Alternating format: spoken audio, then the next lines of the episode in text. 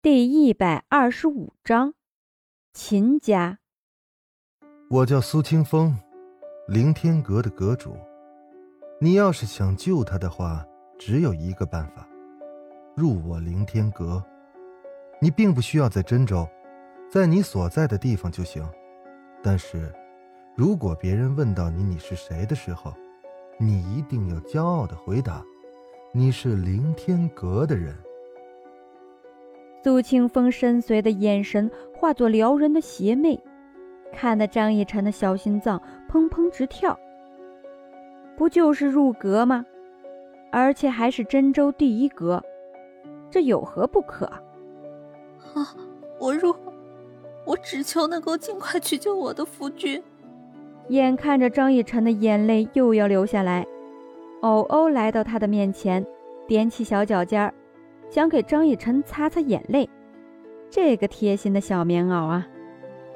小姐姐，你放心吧，我们一定会救你的夫君的，是不是呀，阁主叔叔？欧欧一边安慰着张逸晨，一边问着苏清风。苏清风往丹药房的位置看了一眼，说道：“不就是救人吗？医师的职责就是悬壶济世。”要是不医治，没一个前来此处看病的病人，那还算什么医师呢？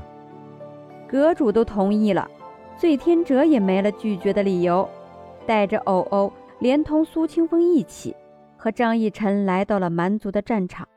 城池在战火中显得残破不堪，蛮族一方也好不到哪里去，剩下的五万人也仅存一半苟延残喘。张逸晨顾不上如今的战况，直奔向秦洛风的身边。秦洛风依旧静静地躺在床上，只能看到张逸晨的真气环绕在周身，勉强维持着生命。让我先看看他是怎么断的经脉。醉天哲盘坐在地上，身体缓缓飘了起来，一道黄色的光芒从醉天哲的胸中散发出来，覆盖到秦洛风的全身。随着真气注入，秦洛风的脸色看起来好了不少。这人不是普通人。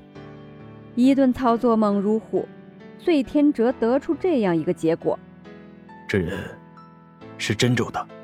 醉天哲百分百的肯定。张逸晨不相信。不对啊，他怎么可能是真州的人？一直以来，他都是在这里当刺客，直到和我在一起之后。才变成朝廷大臣。醉天哲没有说话，只是像在想些什么。在真州，基本上已经找不到像秦洛风这一血脉的真气了。秦家的真气有个特点，就是杀敌一千，自损八百。这种阴狠的招数，只有在面对强大的对手，或者是面对人数众多的时候，才有奇特的效果。而眼前的秦洛风，经脉尽断。这明显是用力过度了。若不是张逸晨及时用真气先护住了秦洛风的心脉，他现在肯定已经七窍流血而死。这也不枉张逸晨耗费了九成的功力才得以保命，只是这张逸晨想要恢复真气就难了。但是，他这个人就是真州的人，他的真气我曾经见识过。这是杀敌一千，自损八百的笨东西。所以说，醉天哲停顿了一下。所以，秦家人才会这么少。苏清风好像是想到了什么。秦家？难不成就是以前在真州叱咤过的秦家吗？真州是一个面积不大但势力分明的地方。秦家以前就是秦阁。当年的秦家不断遭到挑衅，因为这特殊的体质，最后导致灭亡，在真州销声匿迹了。有传闻说，当年秦家最平凡的老五还活着，离开了真州。难不成这秦洛风是老五的后代？你们在说什么啊？我怎么一点都不清楚？秦家，真州，这跟秦洛风有什么关系？从来也没听秦洛风说起过。难道是对自己有所隐瞒吗？若说秦洛风自己都不知情的话，可他怎么会拥有真州秦家的真气，而且在战场上杀了那么多人？筋脉断了很容易修补，但是，他体内那个自损八百的东西实在是不能用了，必须要去除，不然的话会一直在那里。只要用了招数，都会恢复到筋脉断裂的状态。只有一个办法能够救他：水、火。水和火我都能够操控。醉天者打量了一下张逸晨，不错，冰皇火凤的能力在他的身上。但是，还差了一样东西。醉天者皱眉，这一样最重要，光有水火是不行的。还需要什么？我去找。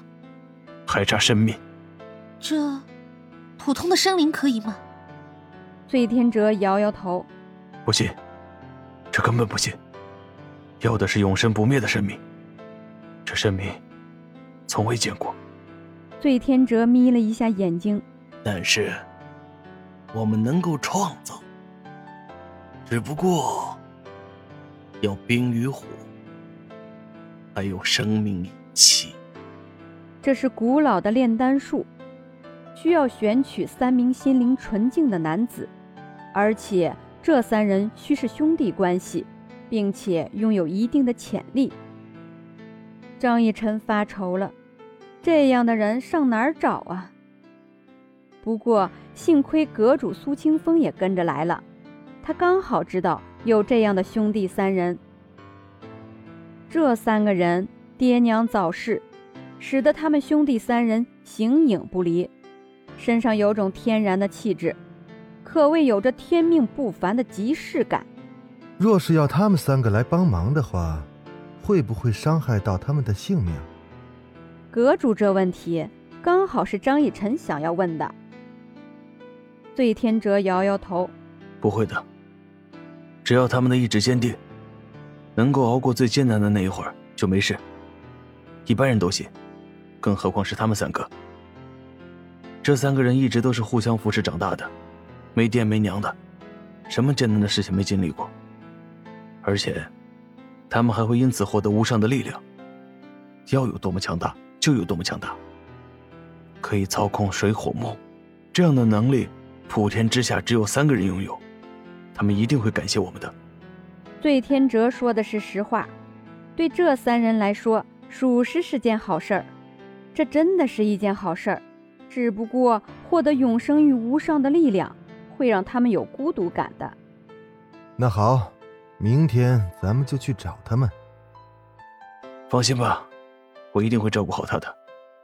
阁主，你随意去玩吧。眼下这秦洛风命在旦夕，阁主要明天去。今天这明显是想要留在这里玩一玩的嘛。这方面，醉天哲还是明事理的。